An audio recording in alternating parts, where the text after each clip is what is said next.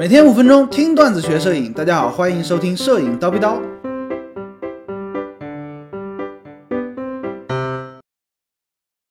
相机的画质怎么分啊？在高老师来看呢，其实主要有两个因素来影响相机最终拍摄效果的画质啊。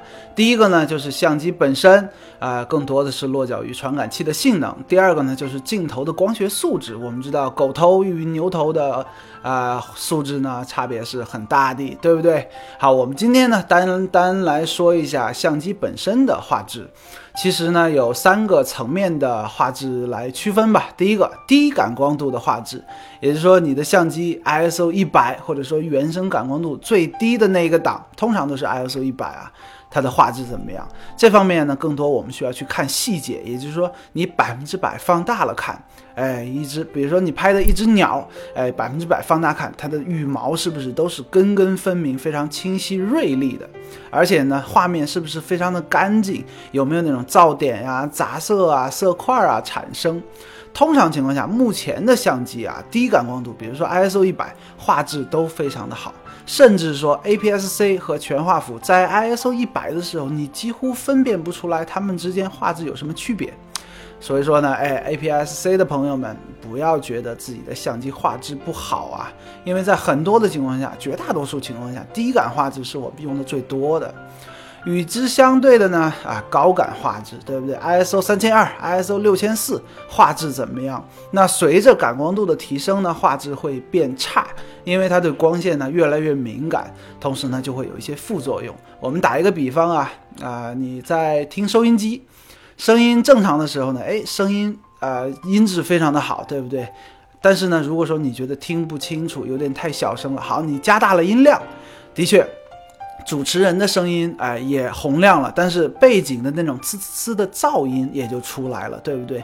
哎，传感器也是一模一样的，你提升了高感，把感光度提高了，哎，对光线是非常敏感，暗光环境下也能拍得清楚了，但是呢，底层的那种噪点。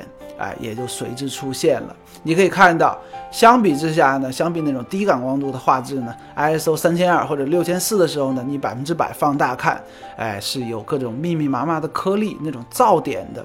然后呢，在一些呃暗部的区域啊，会出现那种呃色块，一块一块的绿色呀、红色啊小的色块。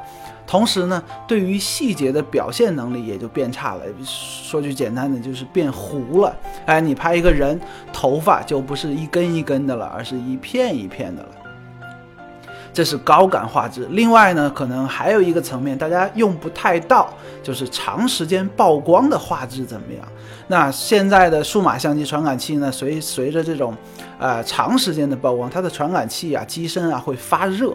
那发热之后呢，它会带来一些不好的现象，也会增加噪点的产生。因此呢，哎，在长时间曝光的时候，我们可能需要开启相机的啊长时间曝光控噪啊啊自动降噪啊这些功能，那实现一个更好的画质。最后呢，我们需要强调一点啊，就是如果你买了一个即便是两万块、三万块非常好的相机，你只拍 GoPG 的照片，其实我认为是一个浪费啊。两万块可能就用到了发挥到了三千块的性能。那我建议大家呢，都拍摄肉格式的照片，为什么呢？因为肉格式啊，它可以记录更多的信息，同时呢，在后期的时候，你可以进行方便的调整，它的空间是非常大的。那其他的方面，至于镜头方面呢，哎，对画质的影响，我们后面来说。好了，今天高老师就先叨逼到这里，明早七点咱们继续聊摄影，拜了个拜。